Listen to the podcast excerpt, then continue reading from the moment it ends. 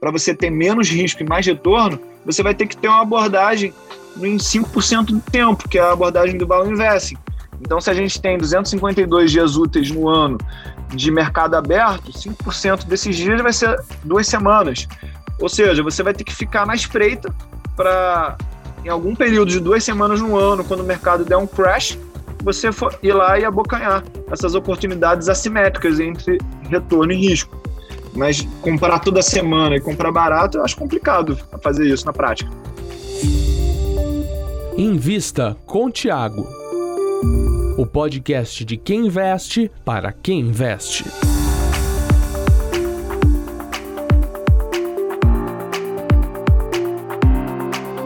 Olá, está começando mais uma edição do Invista com o Thiago. Eu não sou o Thiago, eu sou o Lucas Goldstein, mas eu tô sempre com o Thiago Reis, que é o fundador da Suno, para dar o boa tarde, o boa noite e o bom dia a você ouvinte. Tudo bom, Lucas? Tudo bom? Eu já vou apresentar aqui o nosso convidado, um cara muito especial. Além de ser um amigo, é um cara que entende bastante de investimentos Sempre que, eu, que a gente conversa, a conversa sempre caminha para um, um ângulo fora do comum. É sempre um prazer trazer convidados e hoje o convidado é o Tiuli, né? Um cara muito especial. Seja muito bem-vindo, Tiuli. Valeu, Tiagão. Valeu, Lucas. Obrigado aí. Sempre me sinto muito acolhido aqui na Suno. Todos os conteúdos também sempre de classe A. Recebo muitos elogios da minha audiência. Então, galera aí que gostar desse conteúdo, Sinta-se à vontade para bater palma, que a gente se sente feliz com isso, tá? Tiuli por Tiuli. Não, tô brincando. Para quem não te conhece, se apresenta aí, Uli. Tiagão, é, comecei a investir na bolsa em 2004. Comecei tarde, né? Tinha ali 19 anos. Fiquei esperando muito tempo é, aquela queda dos juros que a gente viu só nessa década, mas eu achava que isso um dia ia fechar. Então comecei a investir naquela época em ações eu tenho uma crença diferente da maioria das pessoas que ações é o menos arriscado ao longo do tempo, né? E aí, nessa trajetória, cometi muitos erros, cometi alguns acertos, aprendi bastante. Sou investidor profissional, em termos, para quem não sabe, quem tem mais de 10 milhões investidos em ativos financeiros. Eu sou analista CNPI também desde 2020. E vou abrir o jogo aqui com vocês, gente. A CVM me mandou um e-mailzinho perguntando: ah, tá falando muito de ações, tu tem certificação? Aí que eu fui aprender que essa história de falar: ah, estuda isso aqui, mas eu não sou analista, não, isso aqui é um grande engodo, né? Porque na verdade a pessoa está cometendo aí algumas falhas em relação à legislação. Aí acertei isso. Então, basicamente, sou apaixonado por finanças, apaixonado por ações, analista, investidor de longa data e desde 2019 me tornei educador financeiro também, meio que para transbordar essa paixão que eu sinto para falar desse assunto. Então vamos continuar fazendo isso que a gente gosta. E eu sou analista também, cara. É, foi até bom você ter tocado nesse assunto. Uma coisa que eu recomendo para as pessoas é que sempre validem se a pessoa que você está seguindo as orientações tem uma certificação. Eu e o Tchuli somos analistas é, certificados lá pela pela APMEC, né? Temos a certificação CNPI e eu e ele temos que fazer é, ter aí uma, uma série de princípios do código de ética da APMEC que nós temos que seguir de negociação, de respeito com os outros colegas, né? Eu, se eu tiver uma discordância com o Tiuli, cara, é, nem ele nem eu podemos se xingar, cara. A gente tem que se, se respeitar, né? É, então, é, é muito importante. Não sei se você pensa igual, Julie, que as pessoas questionem se as pessoas que elas estão seguindo é, seguem o CNPI, porque o CNPI eu acho que é uma garantia, não vou dizer que é uma garantia, porque mesmo o cara tendo a certificação, ele pode dar um por fora, mas é uma garantia que tem pelo menos alguém fiscalizando as atitudes é, do, do, da pessoa que se expressa, né? Porque eu e você somos analistas e a gente tem ali, por exemplo, que seguir o código de ética da PIMEC que ordena que a gente só compre ações cinco dias depois que a gente faz a nossa análise, né? Eu tenho clientes aqui na Suno, então é, eu só posso comprar ações depois que eu indicar. Eu acho que isso aí dá uma baita segurança, né? Você sabe que a pessoa não está indicando algo que ela comprou na sua frente, né? E que muitas vezes não é o que acontece, ou pelo menos não existe essa garantia com com pessoas não certificadas. O que, que você acha, Tiuli, de, de, disso tudo que eu falei? Eu concordo com isso que você falou, e eu acho que isso não é só com os analistas, tá, Tiago? Eu acho que a gente tem que fazer uma averiguação das instituições que a gente está trabalhando. você evitaria muitos golpes com pirâmides financeiras. Eu vou falar aqui de um outro problema que eu sou muito abordado também. Muita gente fala assim: não, Túlio, administra aqui meu dinheiro, eu te dou um percentual. Eu falo, cara, eu não posso fazer isso porque esse é o trabalho de gestor. E tem muita gente fazendo trabalho de gestor ilegalmente aí, tá? É, grupos de profissionais que pegam lá um piloto de avião, que esse cara manda bem nos investimentos, aí ele começa a investir o dinheiro de todos os pilotos, daqui a pouco ele perde e vão querer achar um culpado e ele não era permitido fazer isso, era exercício legal da profissão. Então toma cuidado aí, porque eu tenho certeza que tem muita gente fazendo isso, mas não sabe. É, Tio Lee, descreve um pouco mais a sua estratégia de, de investimentos, por favor. Cara, minha estratégia de investimentos, primeiro, é me basear no longo prazo. Por quê? Se a gente comprar hoje e vender amanhã, a nossa probabilidade de sucesso é de 50%. Quando eu ultrapasso três anos de período onde eu compro seguro e depois vou ver se eu vou vender ou não, a minha probabilidade de sucesso já aumenta para níveis de 77% a 80%. Ou seja, o jogo dos investimentos não é um jogo determinístico, não é sobre um e zero, não é sobre preto e branco, mas a gente tem movimentos, tem estratégias, tem atitudes que vão aumentar a nossa probabilidade de sucesso. Então, eu acredito que você usar o longo prazo é muito importante. Eu não acredito muito em você ficar comprando e vendendo sem motivo. Eu acredito que você tem que ter um porquê comprar, tem que ter um porquê manter, um porquê sair, ou seja, um método claro. Eu acho que quando a gente não tem esse método claro, a gente fica muito é, exposto aos ruídos do mercado, e o mercado tem muitos ruídos. Por exemplo, se o Paulo Guedes vai sair ou não, se o, o, Moro vai sair do Ministério da Justiça ou não, isso tudo é ruído, porque no final das contas não importa para o jogo que eu jogo. O jogo que eu jogo é de achar empresas que satisfazem um, uma necessidade de um cliente, uma necessidade real, uma necessidade clara. Eu gosto de necessidades com alta recorrência, e aí você já começa a ver aí é, um tipo de trabalho, por exemplo, Coca-Cola, tem a recorrência alta, porque você pode abrir uma Coca-Cola todo dia. É, diferentemente de uma Boeing da vida, que o cara faz um projeto, aí esse projeto ele demora 10 anos para ficar pronto, até alguém comprar. Ou seja, eu prefiro mais essas empresas de recorrência mais alta.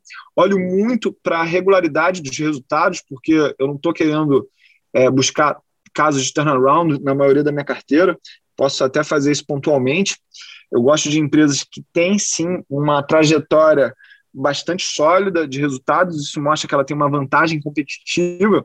E quando eu vou realmente é, comprar uma empresa, eu olho muito para a cultura, porque existem as culturas vencedoras e as culturas perdedoras. Numa cultura onde as pessoas não têm a oportunidade de errar, não têm a oportunidade de inovar, isso aí provavelmente vai desencadear num mau resultado. Ou seja, eu olho muito para a cultura, acho que é o grande diferencial competitivo que as empresas têm. Então acaba sendo aí um jogo muito menos de olhar indicadores e muito mais de olhar para as entrelinhas do mercado. Eu acho que esse jogo aí, de você olhar para os números, ele separa o joio do trigo, mas para realmente entender as vencedoras, as ações vencedoras, você tem que olhar para esses aspectos mais humanos. Julie, é, eu concordo com tudo que você falou e eu notei que você não falou de valuation. Tem algum motivo ou não? Cara, eu acho que o valuation ele faz total sentido, mas eu acredito que a gente esteja falando aqui para um grupo de pessoas que quer saber mesmo o, o que, que eu acho que faz a diferença, né? Então, o valuation ele é uma técnica matemática, é muito importante você controlar essa matemática, mas antes de tudo você tem que saber as premissas que você insere nesse valuation. E se você não olhar para a parte humana do negócio, você não consegue fazer essas premissas tão bem. E essas premissas você também vai aprender ao longo do tempo que você vai calibrar. Em alguns momentos você vai perceber que você é muito otimista, outros você vai perceber que você é muito pessimista.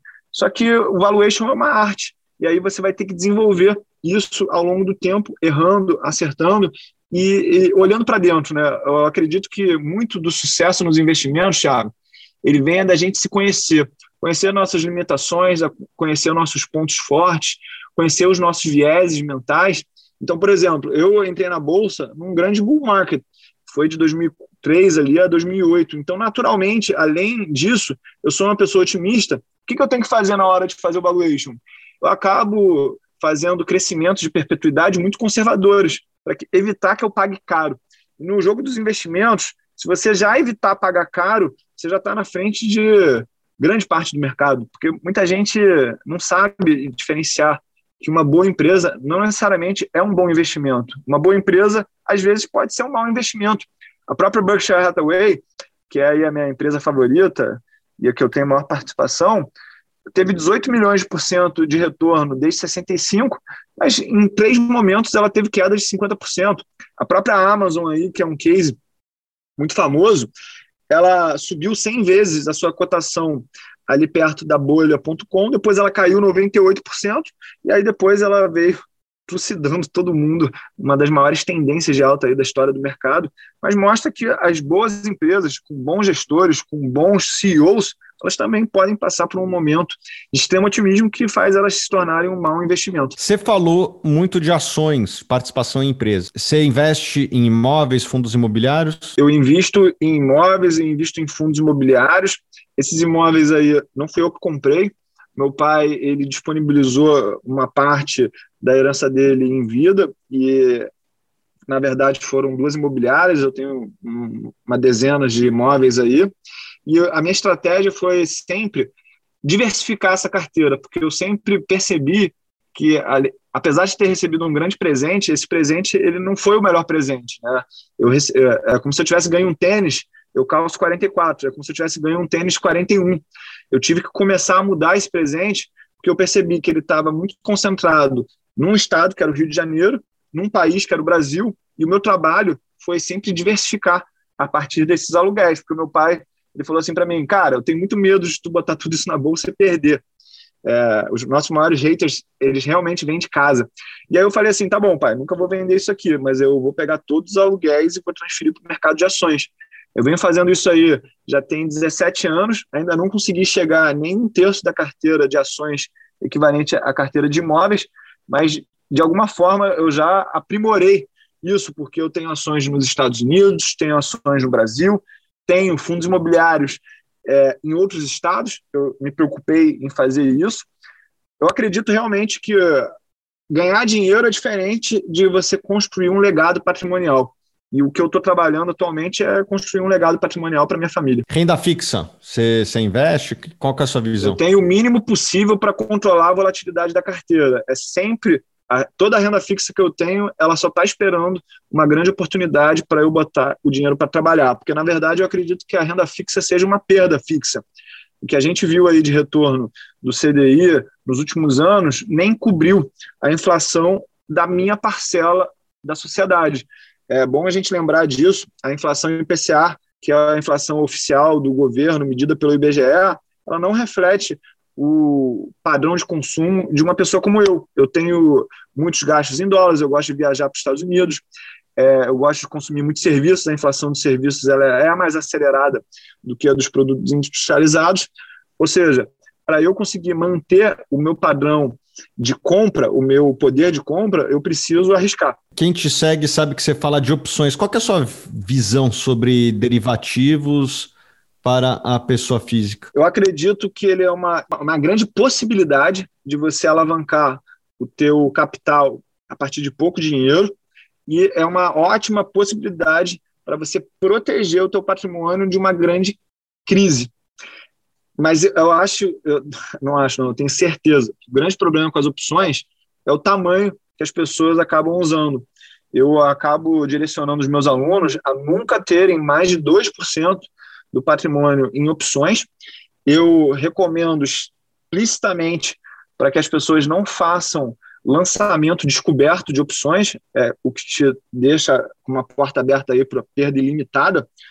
E eu acredito que não existe nenhum segredo nas opções. É basicamente você estar tá disposto a ter uma taxa de acerto pequena, ou seja, de 10 operações com opções que eu faço, eu espero perder em 80% delas, mas nesses 20% que eu ganho, eu estou disposto a ter ganhos tão assimétricos que vão compensar essas perdas. E o que, que, você acha da venda coberta, chamado covered call? Cara, eu acho uma das operações mais furadas que existem na Bolsa. Por quê?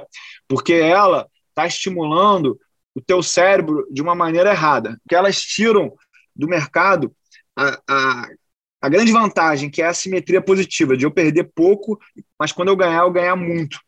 Voltando aqui à história do nosso cérebro, a gente quer aproximar prazer e evitar dor. Toda vez que a gente lança uma call, a gente está botando caixa na nossa conta corrente ali, num primeiro momento, isso dá uma sensação de que a gente está com a bola no pé, que a gente está com a bola na nossa mão. Só que, na verdade, isso é uma obrigação que a gente assumiu. E o próprio mercado agora de novembro de 2020 mostrou o quanto desagradável é quando você lança uma opção em cima do papel, o papel sobe 50% e você perde toda aquela alta ali que ela vai compensar muitas perdas ao longo do tempo. Então, vamos dizer que você tivesse feito ali uma, um lançamento de uma call na Vale, enquanto ela estava 60 reais, no mês de novembro, você ganhou ali 3 reais, uma taxa de 5%, que parece no curto prazo muito bom, mas a Vale ela está aí a 105 reais, ou seja, você abriu mão aí de quase 40 reais de upside, mais de 60%. E isso é caro ao longo do tempo, porque você incorre em pagar imposto de renda numa posição que você comprou provavelmente por um preço mais baixo. É, e se a gente pegar um exercício de tirar os 10 melhores pregões dos últimos 20 anos, a gente vai diminuir consideravelmente o nosso retorno. Do mesmo jeito que se a gente conseguisse tirar os 10 piores pregões, a gente ia impulsionar muito os nossos retornos. Então eu não gosto de covered calls porque ele te tira a simetria do mercado, que eu acho que é o grande tchan em termos de gestão de risco, né? Você falou do seu portfólio imobiliário no Rio de Janeiro e a busca por diversificação. A pergunta que eu faço é: você estaria comprado em Rio de Janeiro hoje? Cara, muito boa pergunta e eu estaria comprado sim, porque é, tem um site que compara o custo de vida dos países, é, das cidades. E aí eu adoro comparar com Nova York, porque se eu pudesse morar em qualquer lugar do mundo seria Nova York. É, e aí o Nova York é 100, o custo de vida em comparação com Nova York sendo 100, no Rio de Janeiro é de 30. Aí eu estava com meu irmão Stefano aqui, eu falei, cara, vamos procurar comparar isso com Buenos Aires, com Istambul, com Bagdá. É mais barato hoje em dia morar no Rio de Janeiro do que em Bagdá. Ou seja, tá muito barato isso aqui, só que tu tem que saber comprar, porque ativo imobiliário, eu acredito que ele é diferente de quando a gente fala da bolsa, porque normalmente um ativo imobiliário ele vem de uma transação única, individual. Ou seja, você não consegue tratar isso como uma média. Então é muito importante que você compre bem. Eu acredito que nos imóveis é importante também que você não busque comprar, que alguém te ofereça, alguém esteja querendo te entregar o imóvel, e você vai ganhar muita rentabilidade se você for o provedor de liquidez. Então você vai pegar alguém que está endividado, alguém que não quer mais, por algum motivo emocional, aquele imóvel, e você vai dar liquidez e vai pagar muito barato por isso no mesmo caso que a gente tem nas ações o bid e o ask, o bid seria a melhor oferta de compra e o ask a melhor oferta de venda, tu tem que estar tá comprando o imóvel no bid ali, né, botando um preço abaixo do mercado e se beneficiando dessa transação em termos de negociação. É, tem outras coisas que eu aprendi também pelo meu pai ser muito bem sucedido no varejo, né? Que é assim, você comprar sempre o meio da rua, porque se o meio do caminho entre duas pontas, que são as esquinas, é o meio da rua, o fluxo passante vai ser ali. Meu pai sempre me ensinou que cliente não gosta de subir escada, ou seja, não compre imóveis que você tem que subir muitas escadas para acessar o chão da loja. Então é baseado nessas coisas que a gente acaba fazendo as escolhas. E eu compraria sim imóveis no Rio de Janeiro, especificamente na Barra da Tijuca, porque eu acredito que existe uma arbitragem mesmo de risco.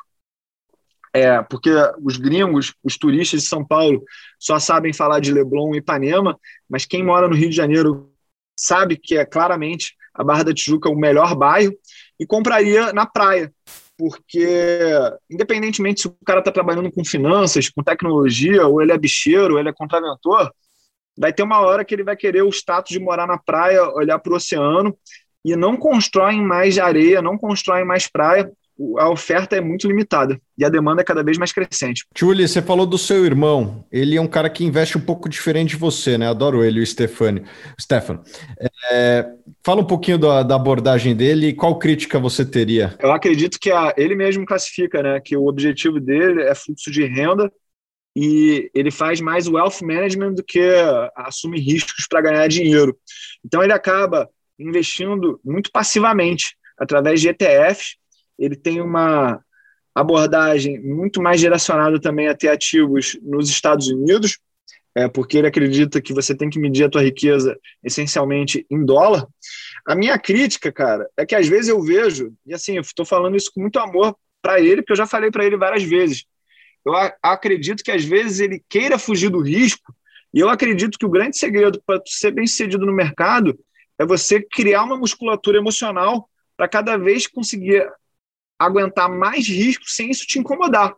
Porque no final das contas, as métricas de risco que a gente usa, o VAR, o desvio padrão, não sei o que lá, são métricas matemáticas, mas que elas só servem para direcionar o que eu aguento na minha cabeça, né? Tem gente que não aguenta ter 30% da carteira em renda variável, e o meu grande medo é ficar com 30% em carteira em renda variável. Eu tenho 80% atualmente, só para dar uma noção para vocês. E assim, se eu soubesse, se eu não soubesse que toda hora tem uma crise e as ações elas podem cair 50%, eu gostaria de ter 100% em ações. Desde 2004, eu nunca fiquei fora do mercado. Então, para mim, estar tá dentro do mercado não é um estresse. Eu não me sinto inseguro, na verdade, eu me sinto muito confortável. Qual pergunta você sempre quis fazer para mim e nunca fez? Qual pergunta eu sempre quis fazer para você e nunca fez? Já Cara, fez tudo. É, não, não, eu já, eu já, já, já tinha pensado nisso aqui. É, se você tivesse que evoluir mais como analista, qual que seria a coisa que tu teria que mudar para ontem na tua personalidade? Puta, na personalidade, boa pergunta, hein, cara? Puta, na personalidade. Ah, eu acho que eu, que eu, que eu ser mais comunicativo, cara. Eu, eu gosto de. Eu não gosto muito de ficar é, no telefone. Eu acho, mas eu acho que telefone tem muita riqueza em, em, em calls privados, sabe? Eu, eu, sou mais do WhatsApp do que do telefone.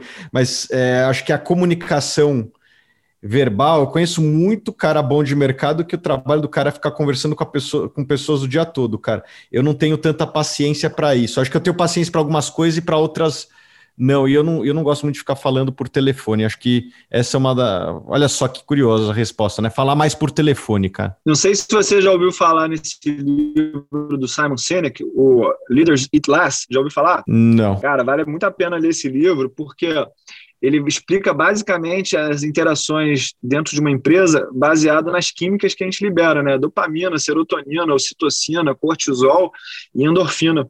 E aí ele fala que quando a gente responde por e-mail, a gente não está ativando a ocitocina, que é o hormônio da paixão. Então, por exemplo, o Lucas aí que trabalha contigo, se ele mandar um e-mail depois desse podcast, falar assim, Tiagão, o que, que tu achou da minha performance lá no podcast com o Tio Uli? Tu responder isso por e-mail, você não está ativando essa química no Lucas. Então, para a gente ativar essa química, a gente tem que ligar, fazer a videochamada, fazer a chamada de voz para que a gente capte toda a emoção na, no feedback que foi pedido e no feedback que foi dado. E ele fala muito de uma coisa que eu levo muito aqui para a minha empresa de marketing, né? Tudo que a gente pode escalar através da tecnologia, eu falo para minha equipe fazer na mão, porque eu acredito muito que Deus poderia ter mandado todo mundo aqui é, ficar na moral e não precisava ter mandado o filho dele para ser crucificado na cruz e sangrar e sofrer mas às vezes é importante que a gente sangre, que a gente dê o nosso suor, que a gente tenha o contato pessoal para estimular mais a parte humana desse nosso negócio. E esse negócio, quem acha que é matemático, não entende do negócio. Esse nosso negócio ele é humano. Mas eu também eu não gosto de e-mail, sabia? Eu gosto de WhatsApp. Quantos anos você tem? Eu tenho 35, Lucas. Os ativos da sua carteira agora são os mesmos que você teria aos 50 ou teria uma mudança? Eu estou estudando muito conteúdo de aposentadoria hoje em dia, que eu acho que vai ser um mercado que vai crescer muito aqui é, no educacional. Eu teria a mesma carteira que eu tenho hoje. Eu não, eu não compro essa ideia da, da história do 100 menos a tua idade vai ser a tua carteira, a tua diversificação. Eu acho que, na verdade, quando você fica mais velho, você está mais perito no assunto gestão de risco, então você poderia até carregar mais risco. Em termos de empresas, cara, eu vou aqui citar outro livro do Simon Sinek, que é o uh, Uh, o jogo infinito, vocês já ouviram falar nesse jogo, nesse livro? Ah, eu, eu já ouvi falar do conceito, mas eu não li o livro. O jogo finito são aqueles jogos, jogos que têm regras definidas, têm adversários definidos, tem hora para começar, hora para acabar, tem um vencedor e um perdedor. O que, que são exemplos de jogos finitos, finitos? Futebol, tênis, basquete. O jogo dos gestores de fundos é um jogo finito, porque eles estão querendo ganhar do mercado para eles ganharem a compensação deles. Eu já jogo o jogo infinito. O jogo infinito ele não tem regras claras, ele não tem vencedor e perdedor. As pessoas só saem do jogo infinito porque elas perderam o saco de jogar ou elas não têm mais recursos. E eu jogo o jogo infinito das ações. Por quê? Porque, do mesmo jeito que o Warren Buffett tem 90 anos, ele está pensando nos próximos 40 anos que ele não vai estar tá aqui, eu já estou jogando o jogo na minha carteira de maior rentabilidade no longo prazo, porque o meu objetivo não é ser rico hoje, é ser rico daqui a 30, 40 anos, e principalmente, eu quero ser rico quando todo mundo estiver pobre. Por isso que eu tenho uma aversão ao risco quando está todo mundo querendo abraçar o risco. E eu tenho uma aversão ao conservadorismo quando está todo mundo querendo abraçar o conservadorismo. Se você não for anticíclico nesse jogo do longo prazo, provavelmente você vai errar mais do que você está acertando e não vai ter bons resultados. E hoje você acha que o mercado está aquecido ou não? Eu acho que o mercado, em alguns lugares, está irracional. Eu estou vendo gente levantando dinheiro dentro do grupo do WhatsApp sem apresentar nenhum tipo de lastro. É, e o pessoal está querendo pagar. Eu estou vendo os gatilhos mentais de escassez de oportunidades tá, cada vez maiores. A gente vê o número de IPOs no recorde, SPACs no recorde nos Estados Unidos, é, todo mundo comprando e falando que preço não importa e está tranquilo. É, Bitcoin, criptomoedas, eu acho que também está sendo um ralo de liquidez, que está todo mundo com comportamentos extremamente irracionais, porque estou comprando só porque está subindo, estou comprando só porque eu não posso ser o idiota que não comprou. Então, tem que ter muito cuidado para não pagar caro hoje em dia. É, isso eu sei explicar um pouco disso, né? É a, a, grande diferença de growth versus value na visão acadêmica. É, então, eu acho que a gente não pode comprar essas histórias de crescimento dessa vez é diferente, porque isso pode custar caro. Você acha que tem uma correção chegando adiante? Cara, é, sempre vai ter, eu não sei quando vai ser. A questão é que eu não estou comprando ativo caro. Tem ativo barato ainda no mercado e eu estou dando foco neles, entendeu? Tem ativo muito barato no mercado. Qual, qual que você acha? Cara, eu vou falar que é a Berkshire Hathaway. A Berkshire Hathaway, cara, é muito barata, é muito barata, é muito barata. O pessoal não tem noção de quanto tá barato aquilo. E eu tô vendo o mesmo comportamento que a Apple teve quando a gente ficou sabendo que o Steve Jobs ia morrer. As pessoas começaram a já precificar isso, e aí quando o cara morreu, já estava precificado, as expectativas só tinham como aumentar.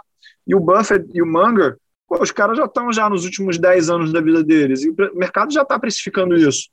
E eu acredito quando, infelizmente, isso acontecer, o mercado ele já vai ter é, precificado todas as expectativas aí. E o próprio Buffett já falou que o trabalho que ele tem feito nos últimos 10 anos não é um trabalho que faz a diferença. Na verdade, é, qualquer um que substituir ele vai conseguir é, ter os resultados que ele teve, porque os resultados nos últimos anos dele não foram tão assim excepcionais. Algum ativo no Brasil? Complicado falar isso, mas eu acho que Sanepar tá barato hoje, tá? Eu acho que está tendo assim uma, uma polarização muito grande e assim devido a alguns influenciadores, educadores financeiros que eles falam estatal não pode ter, estatal não pode ter, estatal não pode ter. E aí, tipo assim, tá bom, estatal não pode ter, mas eu vou ter assim que o preço estiver adequado ao risco que eu vou correr tudo tem, tudo, tu pode ter tudo, desde que esteja ajustado ao risco. Então eu vejo muita gente falando que você pode comprar empresas ESG a qualquer preço, isso está errado, porque empresas ESG, no final das contas, elas estão com um hedge contra o, o apocalipse verde. Então elas oferecem menos riscos. Se as empresas oferecem menos riscos, elas vão oferecer menos retorno. As finanças elas funcionam um pouco nessa lógica. Para você é, quebrar essa lógica do mais risco, mais retorno, para você ter menos risco e mais retorno, você vai ter que ter uma abordagem em 5% do tempo, que é a abordagem do Value Investing. Então, se a gente tem 252 dias úteis no ano de mercado aberto, 5% desses dias vai ser duas semanas. Ou seja, você vai ter que ficar na espreita para, em algum período de duas semanas no ano, quando o mercado der um crash, você ir lá e abocanhar essas oportunidades assimétricas entre retorno e risco. Mas comprar toda semana e comprar barato, eu acho complicado fazer isso na prática. Eu também estou comprando estatal, não essa específica, mas as federais, né? É, Eletrobras agora menos porque voltou bastante. Eu, eu é raro quando eu me posiciono que eu estou comprando uma empresa publicamente, mas a Eletrobras eu me posicionei, dei até sorte, foi no dia de menor cotação aí do ano. É, mas eu acho que Banco do Brasil, Petrobras, é, no preço certo podem ser um, um, bom investimento. Eu não comprava estatal desde 2007, comprei um pouco de Banrisul em 2019, mas assim, posição grande desde 2007, e agora voltei a comprar estatais novamente, porque eu sempre falei, estatal só de graça. E eu acho que hoje o balanço das estatais federais está o melhor balanço dos últimos 10 anos, a governança melhorou muito e os múltiplos são os mais baratos aí da, da história recente. Então, eu tô, tô comprando essas daí. Cara, assim, o grande exemplo para quem está duvidando disso que a gente está falando, pega do ano 2000 para cá. Você compara Banco do Brasil, Itaú e Bradesco. As pessoas que não entendem de mercado vão achar que Bradesco e Itaú tiveram os maiores retornos, mas foi Banco do Brasil simplesmente porque é mais arriscado, então vai remunerar mais. É, e o risco não estourou, né? O Banco do Brasil não deu, acho que nenhum ano de prejuízo. Nem a Dilma conseguiu quebrar o Banco do Brasil. Exatamente. E no setor elétrico, cara, eu acredito, assim, se a gente fosse falar de uma instituição privada, acho que a Equatorial pode se beneficiar muito. Se a gente tiver um desmanche aí da Eletrobras, ela vai recuperar muitas empresas e vai cobrar o prêmio disso para ela. Quando eu me liguei nesse assunto, que eu falei publicamente também, foi no dia 24 de fevereiro, ela estava 20 reais. Acho que hoje ela está 26 reais. Ou seja, se a gente sempre esperar alguém falar que está barato ou o céu ficar azul para a gente comprar, a gente sempre vai estar tá atrasado pós-pandemia, o que, que você acha que vai dar certo assim que a vacinação sair e a gente voltar a ter uma vida mais ou menos normal? Cara, primeiro que eu acredito que as pessoas elas amam estar juntas. Por isso que tem gente mentindo, tem gente escondendo que está encontrando com os outros. É, os politicamente corretos eles acabam caindo nessa armadilha de fazer as coisas escondidas, né? Mas eu acredito que tem uma empresa que vai se beneficiar muito e eu já recomendei para o meu público, né? Que é a International Meal Company, a MEAL 3. A, a empresa ela tem basicamente três negócios, né? São os restaurantes de estrada, que é o frango assado. Ela tem um negócio que é de praça de alimentação de shopping, está muito prejudicada, e tem também o negócio de catering, é, que é aquelas alimentações no aeroporto e das aeronaves. Tem um quarto negócio que é, é o Margaritaville, que é em dólar, tá? Então, essa empresa, ela está no olho do furacão do problema, mas ela vai ganhar dinheiro se ela expandir o número de unidades, e ela botou o Charles e o Lincoln, que são filhos do Carlos Wizard, no board. Então, esses caras entendem de multiplicar negócios.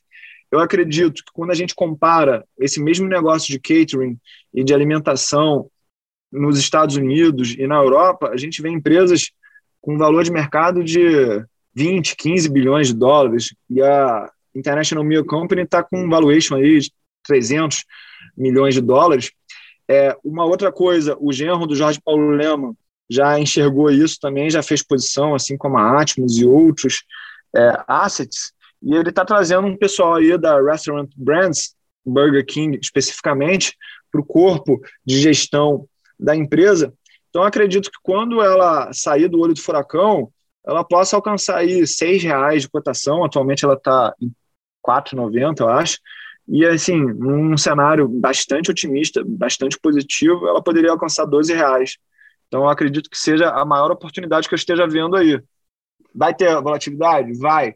Vai ter que ter o estômago de avestruz para comer muita pedra e, e aguentar? Vai ter que aguentar mas eu acredito que isso vai acontecer.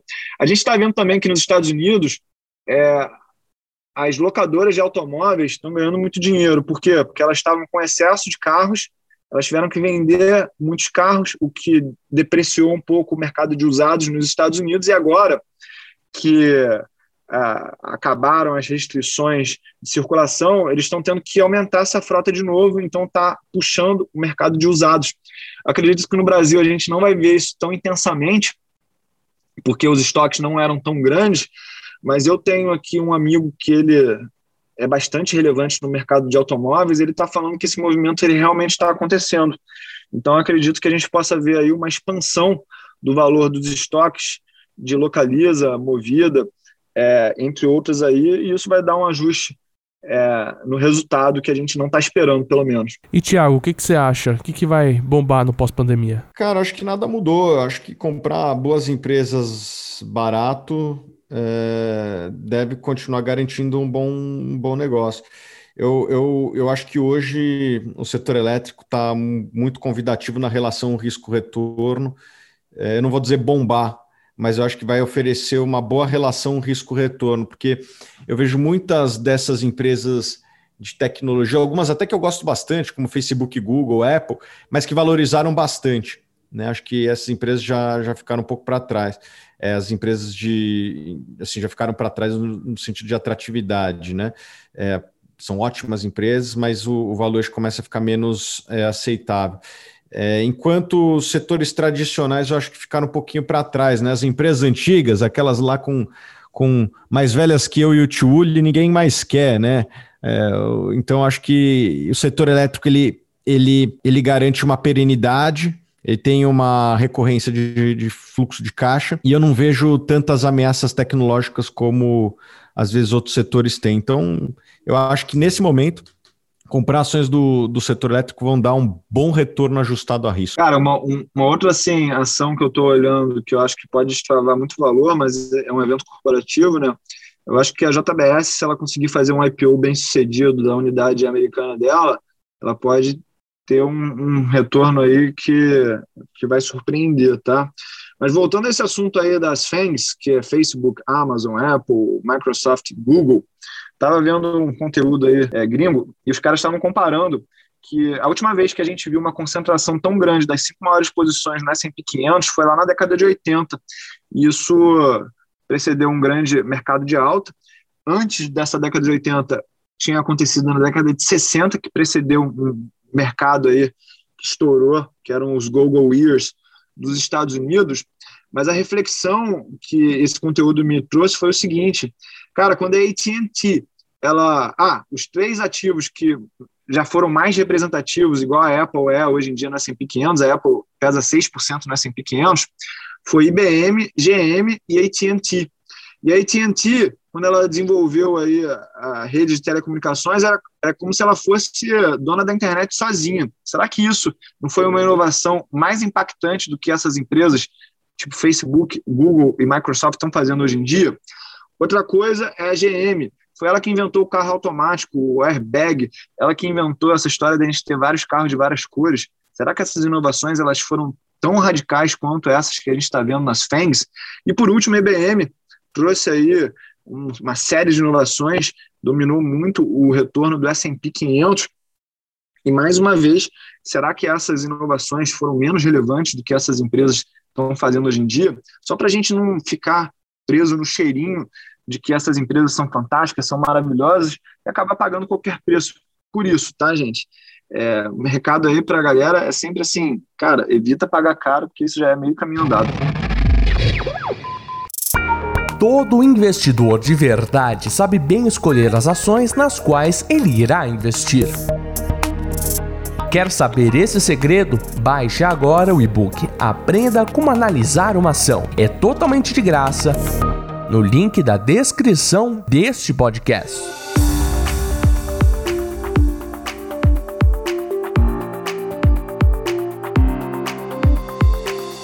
Então, beleza, Tiuli. Quem quiser te seguir aí nas redes sociais, como é que faz? Vai lá no Instagram, arroba Tiuli, T-I-O-H-U-L-I, ou no meu canal do YouTube, também Tio Uli. Só me procurar lá que eu tô sempre botando conteúdo que eu considero de qualidade, mas é feito com muito amor antes de tudo. Tiozão, porque não é um homem pequeno, tio Uli, né?